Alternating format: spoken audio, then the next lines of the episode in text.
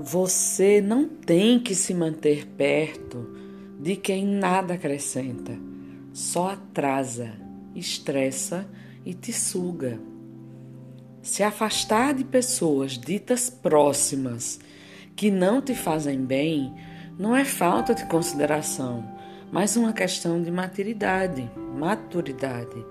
É uma questão de sobrevivência. Pega aqueles post-its e escreve, coloca no teu espelho, na tua geladeira, nas janelas, no volante do teu carro. Lembra disso e vai ser feliz.